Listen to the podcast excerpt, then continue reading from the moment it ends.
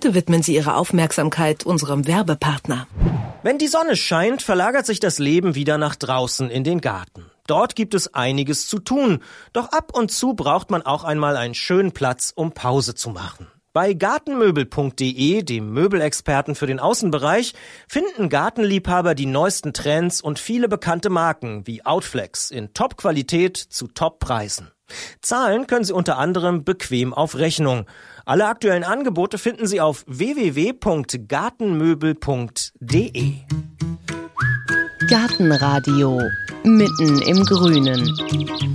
Nicht kleckern, klotzen werden wir in dieser Folge, denn da werden wir unser grünes Weltwunder erleben. Es geht um die hängenden Gärten von Babylon. Die galten in der Antike als eines der sieben Weltwunder. Wo genau sie gestanden haben, das weiß man allerdings nicht. Wie sie ausgesehen haben, weiß man auch nicht so genau. Und wer sie hat bauen lassen, auch nicht sicher.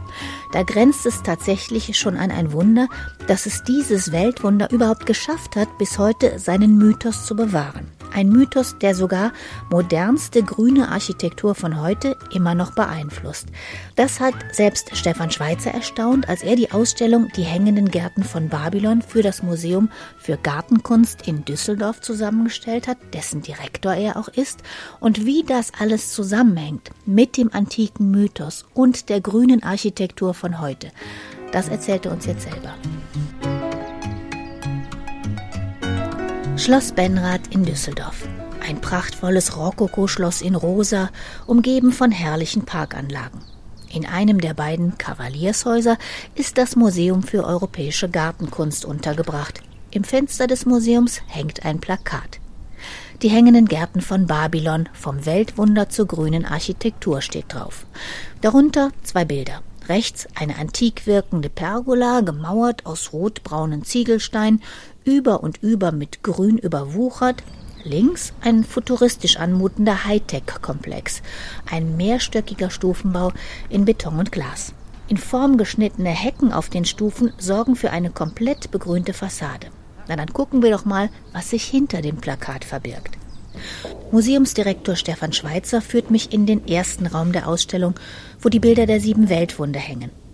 Wir gehen vorbei am Koloss von Rhodos und den Pyramiden von Gizeh zu einem Bild, auf dem die hängenden Gärten von Babylon zu sehen sein sollen. Eine Druckgrafik in Schwarz-Weiß. Ich sehe auf den ersten Blick nur die Abbildung einer Stadt. Das ist eine Druckgrafik nach einer Zeichnung des Niederländers Martin van Heemskerk und das ist die erste Darstellung der hängenden Gärten von Babylon im Stadtbild von Babylon.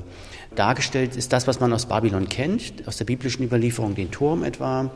Man hat hier die Königin Semiramis auf dem Pferd reitend, einen Löwen jagend, ihr Grabmal, die Mauern, die auch immer als Weltwunder betrachtet wurden, und dann im Hintergrund einen Palast. Und der sieht aus wie ein römischer Stadtpalast des 16. Jahrhunderts mit großen Bogenfenstern, also ein sehr hohes Bauwerk. Und das Ganze dann bekrönt auf dem Dach von einem Wald. Aber Ehrlich gesagt, es sieht aus wie ein Dachgarten und nicht wie ein hängender Garten. Da stellt man sich ja irgendwie begrünte Fassaden, Lianen, die runterhängen vor.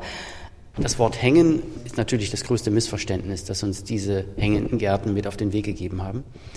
Denn unter dem griechischen Wort kremastos ist eigentlich ein Schweben gemeint. Und dieses Schweben meint in der Waagerecht angepflanzt. Wichtig ist, es ist kein Dachgarten mit Kübelpflanzen, sondern es ist eines mit Erdwerk. Also man muss sich vorstellen, die Substruktionen müssen sehr, sehr fest und sehr, sehr stabil sein, weil eine vielleicht ein Meter dicke Erdschicht dann auf 100 Quadratmetern, kann man sich ja leicht ausrechnen, was das bedeutet, aufgesetzt wurde, um dann die entsprechenden Bäume zu pflanzen. Das sieht ja ehrlich gesagt nicht nach Weltwunder aus.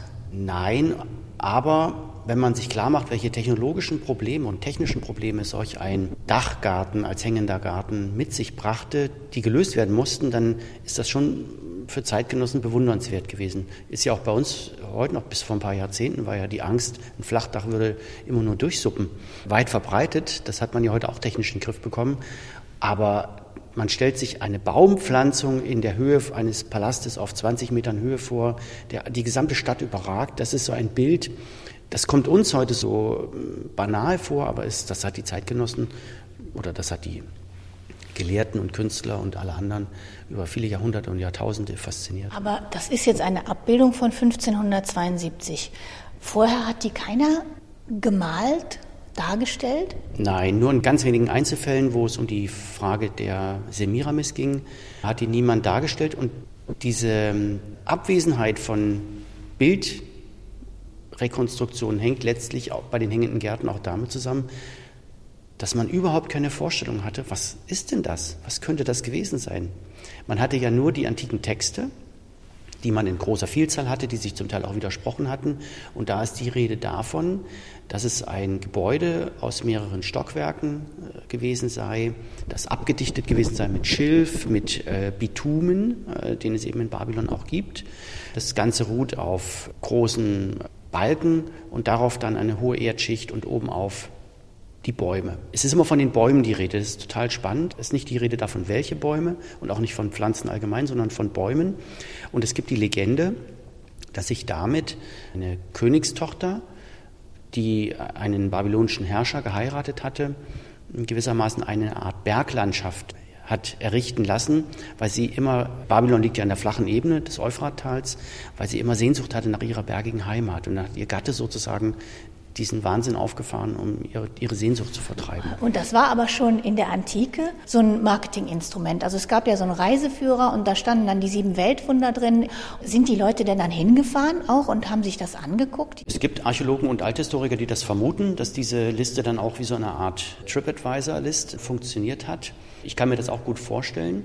Zu der räumlichen Gruppierung muss man aber sagen, dass sie äh, nicht mit einem touristischen Blick sozusagen entstanden ist, sondern das war eigentlich gedacht, um das Herrschaftsreich Alexanders des Großen zu markieren.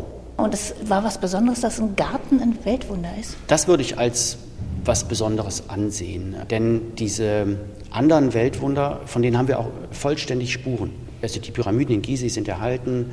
Wir wissen, was mit dem Koloss von Rhodos geschehen ist. Wir können seinen Standort genau lokalisieren, was wir auch für den Artemis-Tempel in Ephesos und für andere Dinge beschreiben können, können wir ausgerechnet für die hängenden Gärten nicht beschreiben. Sie beziehen ihre Faszination aus diesem eigenartigen Bautypus, von dem niemand so richtig sagen kann, was hat man denn damit gemacht. Also man weiß natürlich, dass es eine sehr exklusive Gartenanlage gewesen ist für den König bzw. für die Königin. Mitten in der Stadt, aber gleichwohl in der Abgeschiedenheit in der Höhe, konnte man sich eine Natur in die Stadt zaubern. Also das ist ja bis zum heutigen Tag so ein Faszinosum, Stadt und Land miteinander zu verknüpfen. Und was nicht weniger ein Faszinosum darstellte, war, dass es eine Bauherrin gab, nämlich Semiramis in der Überlieferung. Eine Frau, die, es gibt ja wenig Role Models für politisch aktive Frauen in der Antike.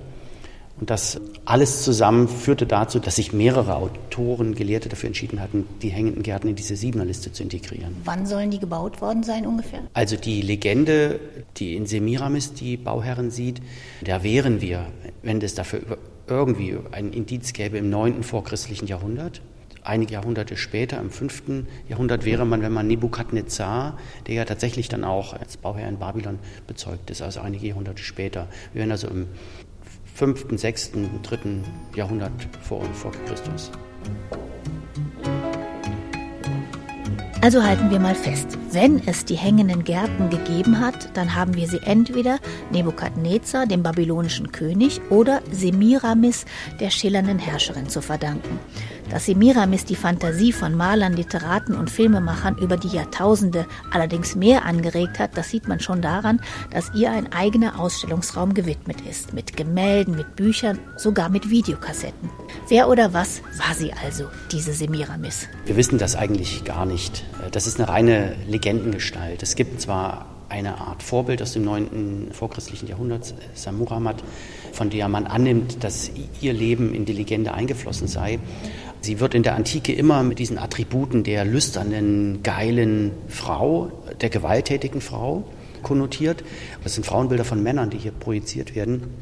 Und das kann man bei Semiramis dutzendfach in der Geschichte nachvollziehen, wie Männer Frauenbilder produzieren, weil sie mit selbstständigen, als Bauherren tätigen, politisch autonomen, souveränen Frauen nicht umgehen konnten. Das ist doch bis zum heutigen Tag so. Also einerseits wird Semiramis bereits in der Antike als die verschlagene, machtbewusste Herrscherin klassifiziert und zum anderen ist sie aber auch die, die ihre sexuelle Macht einsetzt oder die Sexualität als Macht einsetzt und die dabei aber auch völlig zügellos agiert. Das ist ganz interessant, wie sich diese Legendenfigur in ihrem Bild verändert. Es wird dann ganz schlimm in der Literatur. Es gibt also unendlich viele, das sind jetzt hier nur sechs Romane aus der Zeit zwischen 1900 und 1957. Ein Dauerthema sozusagen. Und es gibt natürlich auch in den sogenannten Sandalenfilmen der 60er Jahre, hier etwa die Sklaven de Semiramis, ein italienischer Film, ist sie diejenige, die sozusagen nur noch die Funktion hat, sich zwischen verschiedenen Männern zu entscheiden, aber von einer machtbewussten, selbstständig agierenden, politisch klug agierenden Frau ist sicher Lichtjahre entfernt. In der Populärkultur ist das mehr als ein Synonym. Die hängenden Gärten von Babylon sind eigentlich die hängenden Gärten der Semiramis, auch wenn wir das alles besser wissen. Aber wenn die so eine Figur war, in die man viel reinprojizieren konnte und die ja auch verknüpft war mit Gärten, hat man das in der Gartenbranche irgendwie genutzt? Die Semiramis und die Verbindung zu Garten und Grün? Ja, es gibt ein aus England importiertes Pflanzensubstrat, das Ceramis heißt. Und es ist überhaupt kein Zufall, dass man etwas, was mit Garten zu tun hat, in so einem Namen anklingen lässt, mit so einer gewissen mythologischen Spur. Und Ceramis steht natürlich für ein Wundersubstrat, das ihre Pflanzen besonders schön und schnell grün lässt. Und dadurch, dass Gärtnern oft ja auch eine weiblich konnotierte Angelegenheit ist, wird eine Frau sozusagen als Vorbild offeriert und dann wird was ganz Bewundernswürdiges daraus.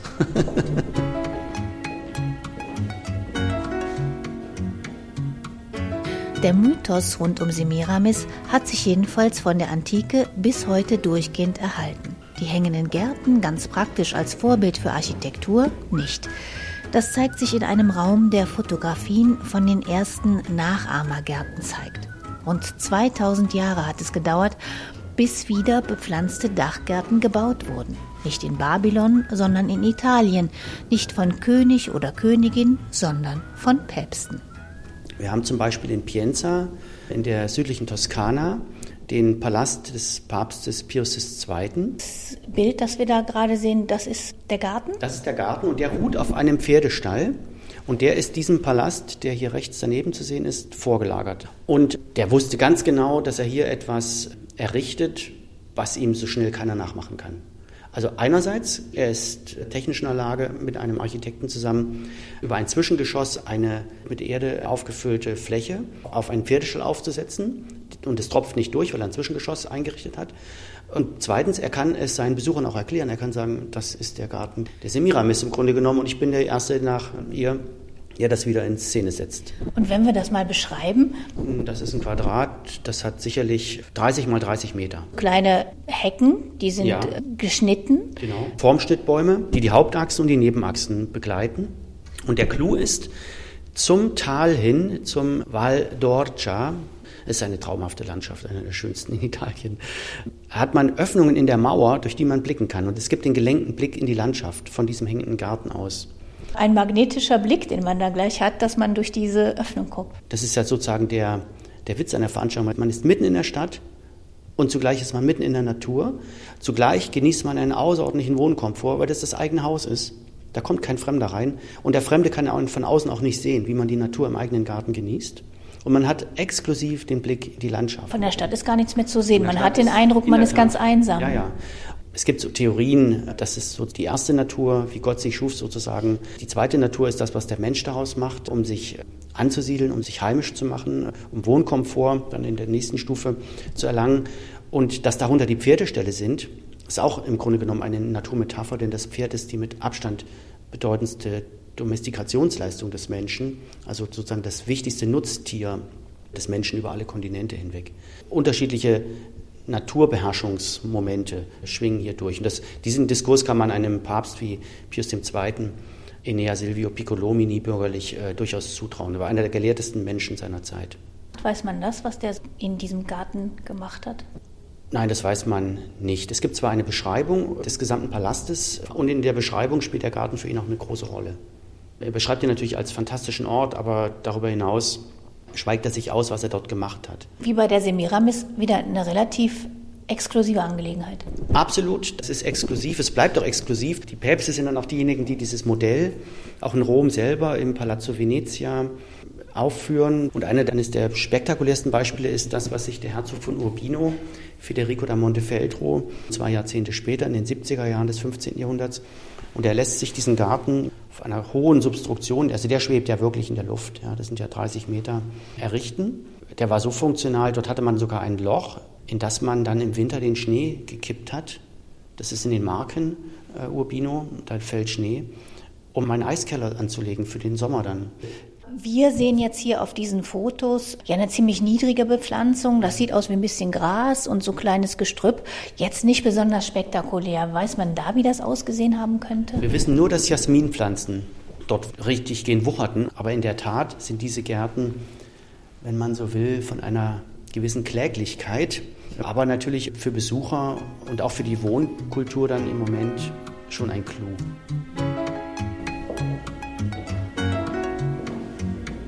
Ja, so richtig massentauglich waren die hängenden Gärten immer noch nicht und hier bei uns musste erst etwas anderes erfunden werden, damit man überhaupt an hängende Gärten denken konnte.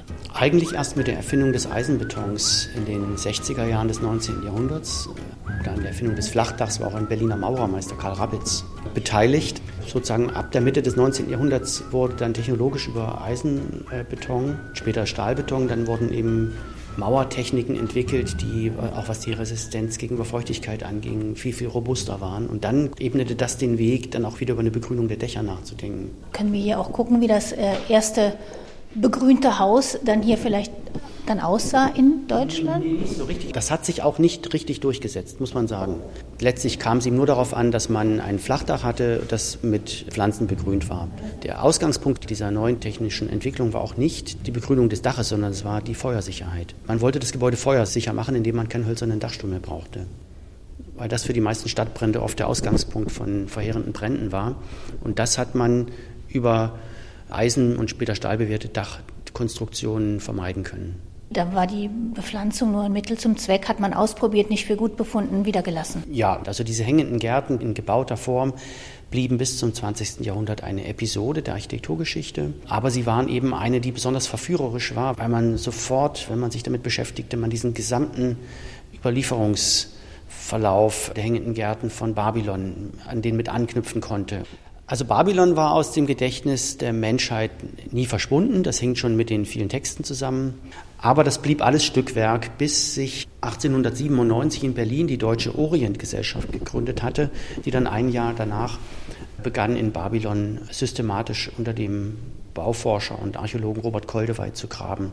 Und denen ist es in der Tat gelungen, das ist eine der bemerkenswertesten archäologischen Leistungen dieser Zeit, die Stadt im Grunde genommen wieder auszugraben in ihrer historischen Extension mit den Mauern. Und Koldewey war sich auch ganz sicher, in einem Gewölbebau, so nannte er ihn, das Fundament oder das Erdgeschoss der berühmten hängenden Gärten der Semiramis gefunden zu haben. Und wir haben hier Modelle angefertigt auf der Basis dieser archäologischen Skizzen, aber auch um zu verdeutlichen, wie unsere Vorstellungswelt und unsere Vorstellungskraft jetzt immer mit neuen Medien im Grunde genommen einhergeht. Am Anfang hatten wir die Zeichnungen, dann hatten wir die gebauten hängenden Gärten, jetzt haben wir die, über diesen Fund die Möglichkeit, uns ein 3D-Modell anzusehen. Aber alles das sagt nichts darüber aus, wie es in Wirklichkeit tatsächlich gewesen ist.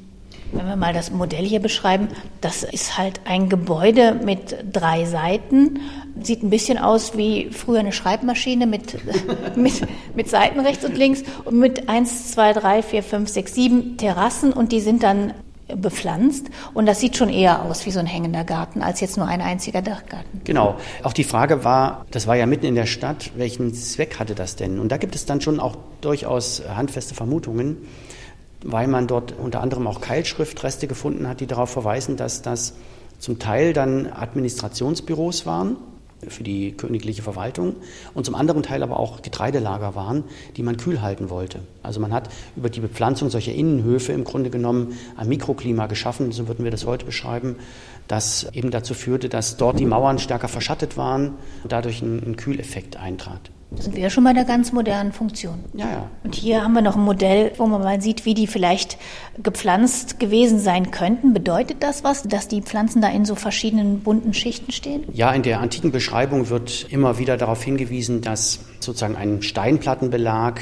abgedichtet worden ist mit Schilf dass dieses Schilf wiederum abgedichtet worden ist mit Bitumen, der dort in der Gegend natürlich vorkam und dass darauf erst dann die Erdschicht lag. Also die Textüberlieferungen verweisen schon darauf, dass es ein großes technologisches Wissen gab, das über viele Jahrhunderte tradiert wurde. Und Koldewey kann auch nachweisen, dass diese Art und Weise des Bauens und des Abdichtens auch bis in die Zeit um 1900 gang und gäbe gewesen ist in der Gegend.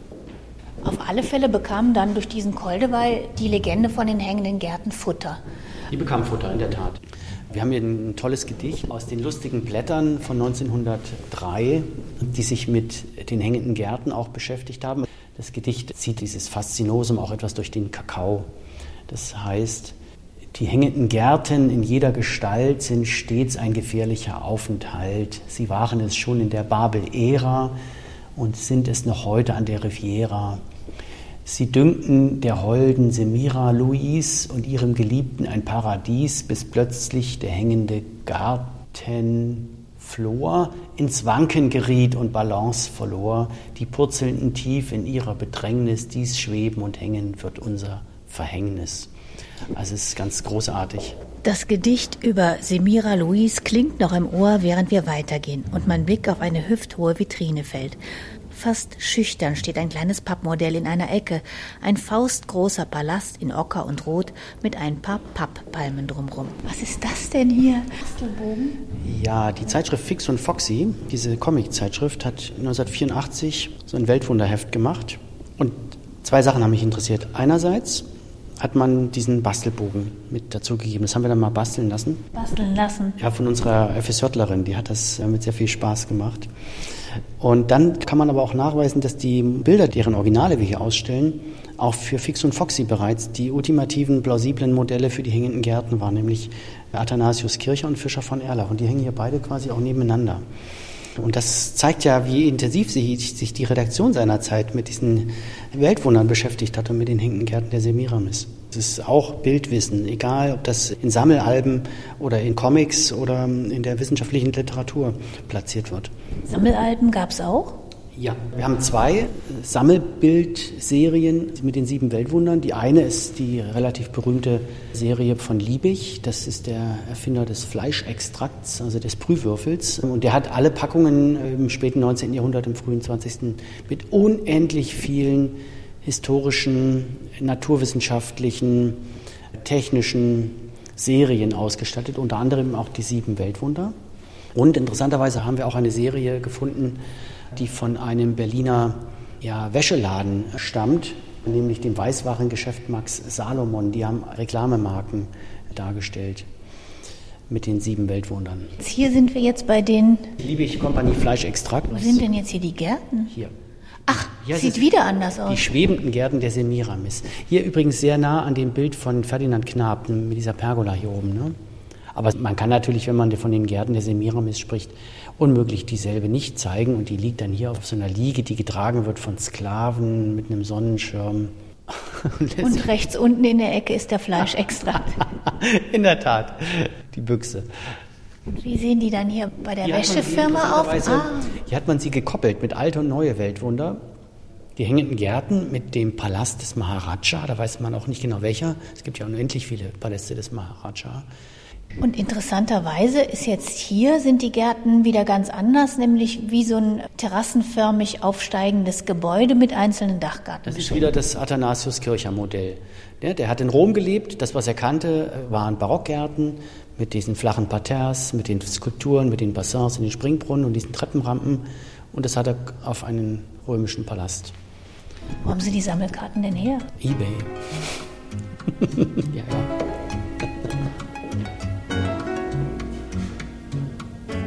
Weltwunderkarten aus der Wunderwelt von eBay. Stefan Schweizer ist ein humorvoller Weltwunderreiseführer und ich folge ihm weiter staunend in die Moderne. In den Raum mit den hängenden Gärten von heute, dieser neuen Verbindung von Grün und Architektur.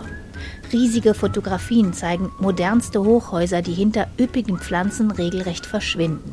Überall auf der Welt entstehen Häuser, bei denen nicht nur Dächer, sondern auch die Fassaden begrünt sind, die tatsächlich aussehen wie hängende Gärten. Sie stehen in Japan, in Singapur, in Stockholm und Eindhoven, in Amsterdam und München.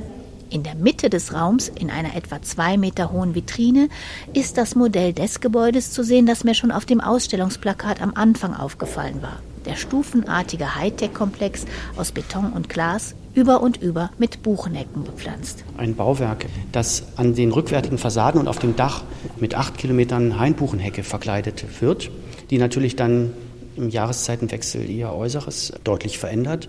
Man hat eine Hainbuchensorte ausgewählt, die sehr, sehr früh austreibt und aber auch die Blätter noch lange behält. Und wir haben daneben diese schiefe Ebene mit dem Rasen als Aufenthaltsfläche. Und das ist der Versuch, eine völlig neue Form von Aufenthaltsqualität zu etablieren inmitten einer Stadt. Das ist ja auch der Ort, wo früher eine Hochstraße durch Düsseldorf äh, ging.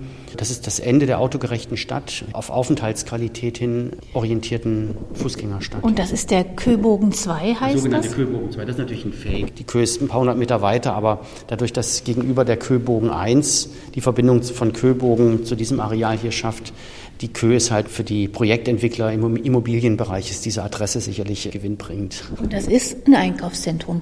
Das ist ein Einkaufs- und Bürozentrum, genau.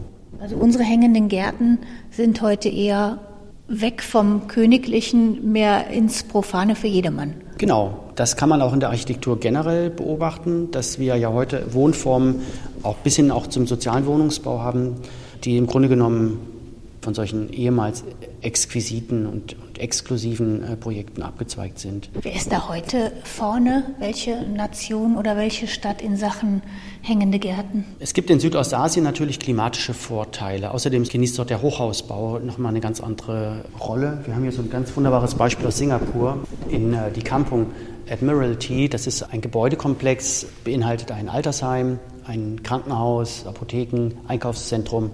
Und es ist wie so eine Art Geviert. Und dieses Geviert ist dann in der Mitte geöffnet nach unten hin und ist zu einem Terrassengarten äh, geworden. Und das lässt sich natürlich in Singapur, wo es selbst im Winter 20 Grad hat, sehr leicht verwirklichen. Die Natur ähm, sprießt davon ganz alleine und das ganze Jahr. Es ist aber auch kombiniert mit einem Garten zum Selbergärtnern, so eine Art Urban Garden. Und es ist eben keine High-End-Architektur nur für ganz exklusive Käufer, sondern es ist im Grunde genommen ein soziales Wohnungsbauprojekt und ein soziales Stadtquartier. Und das ist schon ein ganz grundlegender Wandel. Während wir vorher Einkaufszentren auch schon hatten, beziehungsweise besonders exklusive Architektur, ändert sich das. Das kann man gerade auch bei diesem äh, berühmten Italiener Stefano Boeri beobachten, der diese Bosco Verticale, also diesen vertikalen Wald in Mailand errichtet hat und der momentan in Eindhoven sozialen Wohnungsbau in einer ganz ähnlichen Art und Weise gestaltet. Also hier sieht man, das sind äh, Hochhäuser mit ganz vielen Balkonen, die aber nicht alle so übereinander, die sind alle so versetzt. Das sieht fast aus wie so eine Lego-Steckverbindung, die man irgendwo ja. reinstecken sollte. Und das ist äh, ganz begrünt, also man sieht ja kaum noch ähm, Mauer. Das ist schon eher sowas, was man sich unter einem hängenden Garten vorstellt. Nicht nur oben drauf ein Dachgarten, sondern eine Fassade grün ist.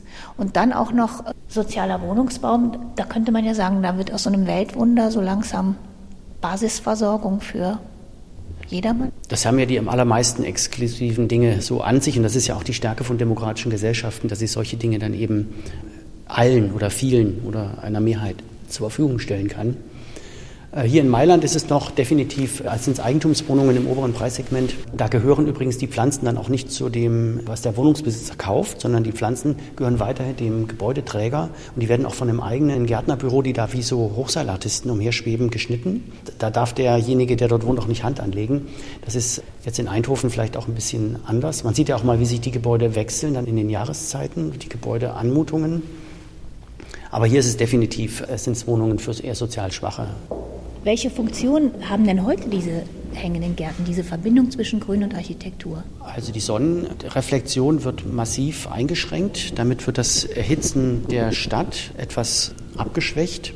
Man kann ein besseres Mikroklima erzielen, weil natürlich auch bei so einer Anlage, die ja sehr, sehr groß ist, sehr viel Sauerstoff produziert wird, sehr viel CO2 gebunden wird auch. Man bietet Lebensraum für in der Stadt lebende Tiere an, wie etwa Vögel, aber auch Insekten. Man kann damit Regenwasser besser sammeln. Automatisch wird Regenwasser dem Kreislauf wieder zugeführt. Die Versiegelung wird gewissermaßen nivelliert. Also man bebaut ein Gebäude, das dann so derart begrünt ist, dass die Überbauung nicht ganz so groß mehr ins Gewicht fällt. Das sind so die wichtigsten Aspekte. Also es gehört quasi zum großen Bereich des klimaneutralen Bauens. Das ist jedenfalls der Anspruch. Haben Sie sich mal irgend so ein Objekt selber angeguckt, eins von denen, die hier hängen? Ich kenne das Gebäude in Singapur, ich kenne das Gebäude in Mailand. Wie ist das so in so einem Gebäude? Ja, es ist manchmal schon ernüchternd, wie technisch das daherkommt. Es ist ja auch die Frage, welcher Naturbegriff, auch welcher Gartenbegriff dahinter steckt. Das ist ja Hochtechnologie. Man nimmt irgendwie so einen Setzkasten, isoliert ein Stück Natur und verbindet es dann mit Architektur. Das sieht oft sehr, sehr mickrig aus. Das kann man auch im sogenannten Kühlbogen 1 hier in Düsseldorf beobachten wo das alles nicht so richtig funktioniert. Und es zeigt auch, dass wir da mehr oder weniger auch erst am Anfang stehen. Es gibt ja auch gegenüber diesen Hainbuchenterrassen von Ingenhofen große Vorbehalte, weil die halt auch mindestens drei, vier Monate dann braun so eine Fassade verkleiden. Aber so ist ja halt auch die Natur. Das hat ja noch was, wo man die, den Jahreszeitenzyklus noch mit ablesen kann. Bei den anderen Sachen kann man das vielleicht dann eher weniger, gerade wenn es dann um so eine immergrünen Pflanzen bepflanzt ist. Oft wirkt es steril, ja, muss ich schon sagen. Das ist vielleicht in Südostasien dann anders. War das denn schwer, diese Ausstellung jetzt zusammenzustellen? Nein, doch. Wie immer und dann doch auch nein. Wir haben bei den Architekturbüros, die uns interessant schienen, die haben wir angemeldet und wir haben von vielen Unterstützung bekommen. Alle Fotografien, die wir gesehen, die Videos oder das Video und diese Sachen sind alle freiwillig rausgerückt worden von diesen Büros weltweit. Was mich überrascht hat, war, wie viele moderne Architekten, auch Le Corbusier zum Beispiel, dass diese Legende immer wieder präsentiert wurde. Das sei dann wie bei den hängenden Gärten der Semiramis, also wie dauerhaft die Legende benutzt wurde, um die eigene Praxis zu legitimieren. Natürlich, um auch Bildung auszustellen, Gelehrsamkeit, Zugleich aber auch immer mit der Idee zu spielen, das ist immerhin auf dem Level eines Weltwunders, was ich hier gerade plane. Und das können wir dauerhaft eigentlich vom 15. bis zum 20. Jahrhundert nachvollziehen. Diese Präsenz hatte ich vorher nicht so auf dem Schirm. Diese Beobachtung, dass wir es bei der Begrünung von Gebäuden mit einem kulturübergreifenden Dauerthema der Menschheit zu tun haben, das ist etwas, was dann auch als Lerneffekt stehen bleibt. Es ist eines doch dann der seltenen Beispiele dafür, dass wir heutige Bauaufgaben und die heutige Architektur mit Mythen aus der Zeit Mesopotamiens verknüpfen können. Das ist das eigentlich Faszinierende. Also, dass uns die Legendenüberlieferung, die märchenhafte Überlieferung, dass uns diese Weltwunderüberlieferungen Material an die Hand geben, um unsere heutigen Antworten auf die Fragen der Zukunft so historisch ableiten zu können. Ich kenne kein zweites Beispiel heutigen Designs oder heutiger Architektur oder heutiger Stadtplanung, wo man sagen könnte, dafür gibt es so eine Legende in der Antike. Eigentlich ist es ja auch ein Beispiel dafür, dass ausgerechnet das Weltwunder, was ja vergänglich war, was es nicht mehr gibt, heute wieder Einfluss hat. Ich meine, Pyramide von Gizeh baut keiner mehr, aber jetzt die hängenden Gärten erleben wir jetzt eigentlich so ein Revival. Ja, bei den hängenden Gärten in der Tat. Das ist so die kleine Rache sozusagen der hängenden Gärten an den anderen dauerhaften Bauwerken, dass sie heute omnipräsent ist.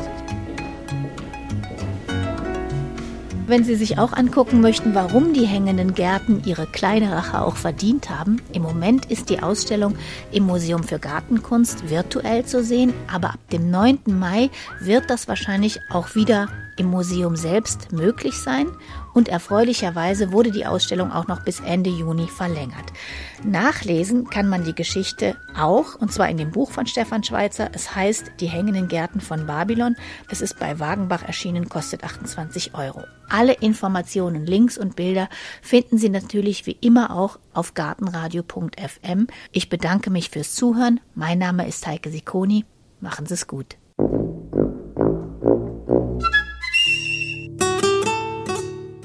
Gartenradio Gezwitscher